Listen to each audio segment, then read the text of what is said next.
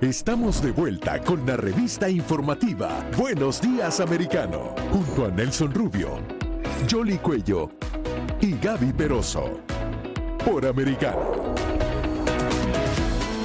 Y por supuesto, mucha más información a esta hora a través de Americano Media. Gracias a todos los que nos están viendo, escuchando y por supuesto nos acompañan en todas las plataformas como en Amazon Fire, Apple TV, Roku, Pluto, Hulu, en Google TV y también en todas las redes sociales. Eh, mi eh, Jolly Cuello. Claro que sí, para que podamos ah, estar aquí con ustedes y seguir con el análisis de las noticias. Ah, quería reiterar la información a Nelson ah, de última hora que está viniendo desde el Reino Unido porque ya está en todas las agencias de noticias, está monitoreando, está en condiciones delicadas de salud la reina Isabel II de Inglaterra, está bajo supervisión médica, es lo que están indicando eh, los ah, ah, asesores ah, de la reina. Ella se encuentra en Balmoral, allí, desde allí, incluso él le recibió la renuncia a Boris Johnson y le aceptó eh, también en su nuevo cargo a la primera ministra británica, ya tiene 96 años de edad, ha pasado por muchas cosas que han pasado también en este mundo, así es que estamos monitoreando esa noticia. Yo sé que hay personas que no siguen mucho la realeza, pero en este caso estamos hablando también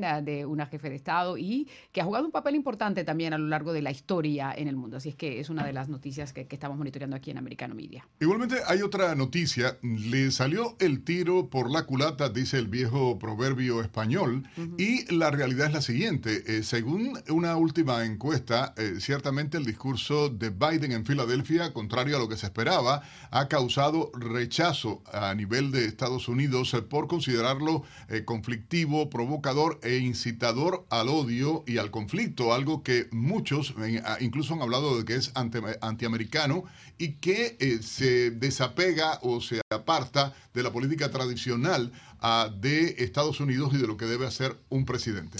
Así es, y sobre todo porque eh, si se supone que el discurso que pronunció cuando se juramentó como mandatario era para la unificación del país, la encuesta está revelando una que eh, publicaron que esto lo que hace es eh, dividir más a, los estadounidenses, porque incluso lo que quería era fraccionar al Partido Republicano, pero con esto lo que está es fraccionando aún más a este país que cada vez está más polarizado, por supuesto. Y estamos a puertas de unas elecciones, por supuesto, y vamos a hablar un poquitito de todo lo que puede ocurrir y analizar además a cuáles son esos estados claves y esas posiciones claves para el control del Congreso en los Estados Unidos. Vamos a saludar a Viviana Potestad, ella es abogada y analista política, para que ella también nos dé su perspectiva. Viviana, bienvenida, buenos días, americano. Hola, buenos días, un placer estar con ustedes. Viviana, según esta encuesta, y nos da gusto poder eh, saludarte, eh, ¿qué opinión te merece el discurso de Joe Biden? ¿Cómo lo evalúas tú ah, luego de esta, no uno, dos discursos seguidos prácticamente eh, y los dos muy fuertes? Bueno, yo creo que, que, es bastante claro lo que trataron de hacer la administración del presidente Biden, que fue tratar de recibir apoyo y, ganar votos eh, justo antes de una de una elección de medio término. Trataron de apelar a una base que en realidad yo no creo que ni ellos saben los números de esa base, um, porque ya el, el, país está se ha dado cuenta de, de todos los fallos que ha tenido esta administración y que en realidad digan lo que digan en este momento, a no ser que hagan acciones que de verdad tengan solución a, los problemas que estamos viendo en este país, ninguna retórica que traten de decir, de echarle la culpa a nadie o apuntarle el dedo a nadie va a funcionarle. Y lo que ha hecho es, como bien eh, dijo Yoli, polarizar más la situación en los Estados Unidos. Hemos visto que la situación de, la división en los Estados Unidos ha estado sucediendo desde el presidente eh, Barack Obama, donde él se encargó de hacer la división racial y desde entonces solo, solo ha empeorado por una razón u otra. Eh, y vemos que para alguien que supuestamente en sus eh, discursos de campaña decía que él lo que es unificar, que podíamos ver a través de esa mentira, pero es lo que decía en la campaña, eh, en, en, el curso de la campaña, que va a unificar, que un presidente no debe dividir, y estamos viendo completamente lo contrario en los dos discursos que ha dado. Viviana, hay algo que, quiero mencionar y tiene que ver con la encuesta ah, que realizó Trafalgar, esta eh, eh, compañía encuestadora y de sondeos de opinión. El 57%, escuchen ustedes, de los votantes dijo que el discurso de Biden en Filadelfia eh, fue peligroso y diseñado para incitar al conflicto. Otra encuesta igualmente paralela muestra que el 64% de los estadounidenses espera un aumento de la violencia política en las próximas semanas de cara a las elecciones. ¿Qué significaría en términos políticos esta frase? Violencia política. Bueno, eh, hemos visto que en realidad la definición puede cambiar dependiendo del partido, ¿no? Y dependiendo de quién es el que diga lo que dice, porque hemos visto en múltiples ocasiones que Maxine Waters se, se pone alante de la, la, de la televisión, dice quemen edificios, hagan lo que tengas que hacer y a ella no la no la encausan. Sin embargo, al presidente eh, Donald Trump no dijo ni remotamente nada acerca de eso y le, hicieron encauzamiento tras encauzamiento tras encauzamiento. Así que todo depende de quién le estás preguntando y de quién se está hablando. Em, yo creo que en realidad lo que las encuestas esas eh, significan es que estamos en un momento donde hay que tener mucho cuidado porque las tensiones políticas están muy altas. Y más allá de eso, yo creo que no se dan cuenta que más allá de, incitar violencia potencialmente, eh, lo que están haciendo es dividir más el país y, y, enseñarle y demostrarle al electorado que en realidad tienen una desconexión con el pueblo, porque casi 80, mil, 80 millones de personas votaron por el presidente Donald Trump. Hayan hecho lo que hicieron el Partido Demócrata. La mitad de los Estados Unidos no está de acuerdo con la administración actual. Así que hay que tener mucho cuidado de la forma en que eso se comunica y el mensaje, eh, cómo se dice, porque entonces estás llamando la mitad de la las personas que representan, la mitad de tu electorado lo estás llamando extremista, lo estás llamando, eh, vaya, personas no Fascista, incluso utilizó la palabra fascista para definir a los seguidores del presidente Donald Trump, algo que eh, definitivamente es grave, ¿no? Cuando tú estás hablando de un por ciento alto de la población, un país polarizado, pero atacar a los seguidores de Donald Trump, ¿cuántas personas serían los que votaron por Trump, los que siguen sus ideas, los que ven que la economía del país es un desastre, los que ven que la política exterior del país es un desastre?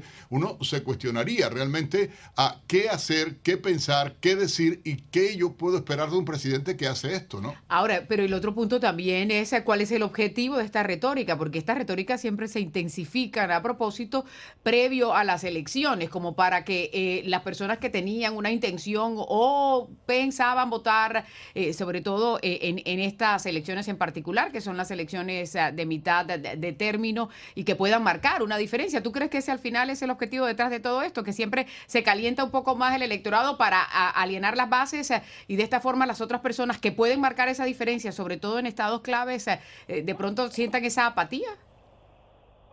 Bueno, yo creo que, sin lugar a duda ese podrá haber sido la, meta de, esta administración. Ahora, lo que tenemos que pensar es si ese fue la, el, vaya, al final lo que sucedió. Uno puede tener una meta y, y no pensar en el plan al, al, al, lleno y no y no pensar en cómo esto lo puede perjudicar. Como abogada, eso es lo que nosotros tenemos que hacer todos los días. Nosotros tenemos que plantearle una solución al cliente, plantearle los pros y los contras y de las formas que puede ir y que nos puede solucionar ese, eh, eh, ese, ese método, la, la, la, opción que usemos, el método que usemos. Y eso no creo que fue algo que hizo la administración de Biden, porque si, si hubiera sido mejor asesorado, sí, estamos llegando a unas elecciones de medio término que son sumamente importantes, no solamente para el país, pero yo creo para esta administración, porque actualmente la administración de Biden tiene todo eh, de su favor. Tiene la Cámara, tiene eh, el Senado, eh, la presidencia, vaya, controlan las instituciones. Si no han podido hacer nada que mejore este país con ese con esa mayoría, si ellos pierden ahora en noviembre las elecciones de medio término, no van a poder, los demócratas no van a poder avanzar absolutamente nada que han querido avanzar. Entonces, yo creo que la meta sí fue llegar a un punto donde eh, eh, incitar en ciertos sentidos algunos algunos algunos sentimientos del electorado para ver si, si se acuerdan de no sé eh, quizás lo que pasó el 6 de enero o cualquier otra cosa que probablemente los lleve a votar diferente pero lo que no pensaron fue la mitad del país votó por Donald Trump y la otra mitad que no, que quisiera o, quizás no votó por Donald Trump, han visto dos años de desastre.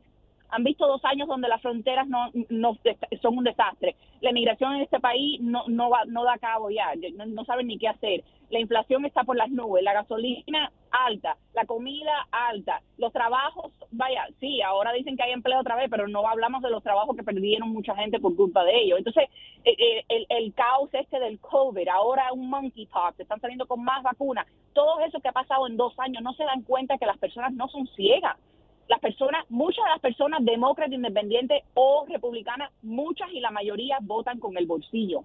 No se dan cuenta que digan lo que digan, el bolsillo de los, de los estadounidenses han estado afectados como nunca antes que lo hemos visto en más de 50 años. No se han dado cuenta que eso también puede decirles a las personas, ah, mira, me están recordando de Donald Trump. Y, y, para que vea, yo tenía el bolsillo mucho más lleno en ese entonces. Entonces puede, puede que sea una bala que no va al, al vaya al, objetivo que ellos quisieran, que, que les vino para atrás. Y yo creo que eso fue lo que terminó pasando con esta administración y por eso es que vemos que él trata ahora o, los asesores tratan de ahora decir, no, eso no fue lo que quisimos decir. Bueno, ya lo dijeron, ya es tarde. Ya le plantaron la semilla en la cabeza a las personas de cómo estuvieron durante la presidencia del presidente Donald Trump. ¿Y cuál es tu pronóstico para estas próximas elecciones de noviembre? Yo creo que eh, sin, sin el discurso del presidente Biden, yo creo que los republicanos eh, van a arrasar. Eh, no solamente los republicanos, pero los conservadores. Yo creo que, que los estadounidenses están cansados de... Seguro algunos le dieron la oportunidad a Biden por no darle el voto a Donald Trump. Eso es muy posible.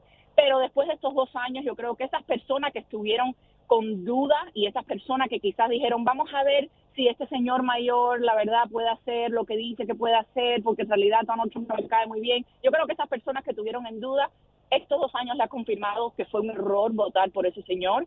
Y yo creo que más que nunca los independientes definitivamente, los republicanos sin duda, pero los, los independientes definitivamente van a estar votando republicanos, la gran mayoría de ellos.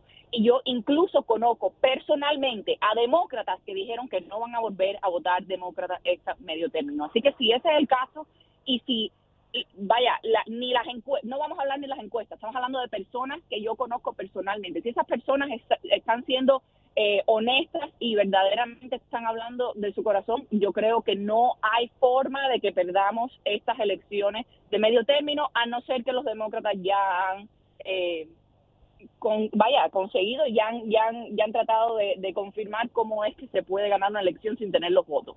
Si ese no es el caso, los republicanos ganan en medio término. Viviana, eh, yo creo que es importante y hay que decirlo que el voto independiente, como tú mencionabas, es el definitorio en esta elección, más allá de la capacidad que tengan ambos partidos de movilizar a sus bases para participar el tema de las benditas boletas ausentes o el voto adelantado, todo este tipo de cosas raras que han tratado de, que insisten mucho, por cierto, en el sistema ah, de, correos eh, que se envían desde el Partido Demócrata y organizaciones afines al partido, insisten mucho en que si tú quieres votar por correo que lo hagas, o sea, eh, como una tendencia de lo que ellos quieren movilizar a hacer, tratando de evitar el voto directo de las personas. Pero sí está claro que el voto independiente es el que va a definir esta elección y la decisión que hay, porque mucha gente ha abandonado el Partido Demócrata, incluso dentro de la comunidad hispana. Dabas más temprano la información de la inversión de 70 millones de dólares eh, solamente en el mercado hispano. 70 millones de dólares. El Comité Nacional Demócrata, 70 millones de dólares invirtiendo en publicidad en medios hispanos acá en Estados Unidos. ¿Cuál va a ser, en tu opinión, el papel de la comunidad hispana a nivel nacional? ¿Cuál tú crees que sea la postura cuando se ha visto que son ah, miles y miles de hispanos que han cambiado de partido, se han pasado al partido ah, republicano? Eh, yo creo que a través de, lo que hemos visto en el último año, pero incluso en los últimos meses, eh, el, cambio que hemos visto en Latinoamérica, el cambio que, que que recientemente vimos en Colombia, que vamos a ver eh, si todas las encuestas están correctas, que vamos a ver en Brasil eh, con estas próximas elecciones que están pasando. Latinoamérica está haciendo un giro hacia la izquierda, eh, total y radicalmente. Y yo creo que por eso estamos viendo un éxodo masivo de todas las personas que viven, que vivían en esos países, se están mudando para acá, para los Estados Unidos. Por eso es que el, mercado inmobiliario, en, en, cierto sentido, y, vaya, no hay vivienda, no hay, no hay dónde estar, además de los estados que sabemos que no saben controlar su población y, y, las personas se están moviendo a la Florida. Más allá de eso, yo creo que eso significa mucho a la comunidad hispana, especialmente en la Florida. En todo el país, pero especialmente en la Florida, porque somos los que estamos viendo el éxodo masivo que está causando estas elecciones de izquierdistas ganando. Y yo creo que con más razón las campanas de alarma están sonando en la cabeza de los hispanos diciendo, ¿será que, el comunismo y el socialismo está más cerca de lo que pensábamos? ¿Será que tenemos que proteger este país aún más de lo que pensábamos? Y por eso es que yo creo que estamos viendo un giro de hispanos especialmente eh, cambiándose lo mismo de demócrata que independiente hacia republicano o simplemente de demócrata a independiente, para, porque porque el, la angustia y, el, remordimiento de que su país posiblemente lo hayan perdido, eh, a no ser que pase algo pronto, y yo creo que es lo que lleva a uno a, hacer un cambio y a votar diferente en el país donde uno vive, porque no hay más ningún lugar donde ir. Ya no queda más nada, Nelson. Aquí, aquí se quedó. No hay país donde podamos irnos como cuando nosotros, los que vinimos de Venezuela, de Cuba, de Nicaragua, eh, ahora de Colombia, no hay para dónde ir. Eh, eh, como dicen en inglés, the buck stops here. no hay más ningún lugar. Así que si no votamos adecuadamente aquí, basado en lo que ya sabemos que ha pasado en nuestros países, no, no vamos a poder llevar este país hacia adelante. Y de eso se trata, de proteger la democracia en las instituciones y por eso el votante lo que tiene que hacer es acudir a las urnas a este próximo 8 de noviembre. Ya casi está eh, todas las elecciones primarias, solo falta una en un estado. Y por supuesto la campaña comenzó a lo que terminó el feriado del Labor Day. Y comienzan los anuncios publicitarios, así es que y seguramente en el estado donde usted nos esté escuchando, si hay contienda a la gobernación y al Senado, créame que va a estar inundado de toda esa cantidad de anuncios y por supuesto de pronto de la visita de algunos de estos personajes nacionales que también estarán haciendo campaña. Ya, hay por ahí entrevistas polémicas que han salido en las últimas horas, por cierto, a candidatos y y, cosas de este tipo. De eso vamos a hablar seguramente más adelante. Bueno, queremos agradecer a la doctora Viviana Potestad, eh, abogado y también, eh, bueno, analista político, ah, por acompañarnos a esta hora. Gracias, Viviana, por estar con nosotros ah, de costa a costa en todos los Estados Unidos a través de Buenos Días Americano en Americano Media. Un placer, siempre con ustedes. Amigos, vamos a hacer una breve pausa y regresamos de inmediato acá en Buenos Días Americano.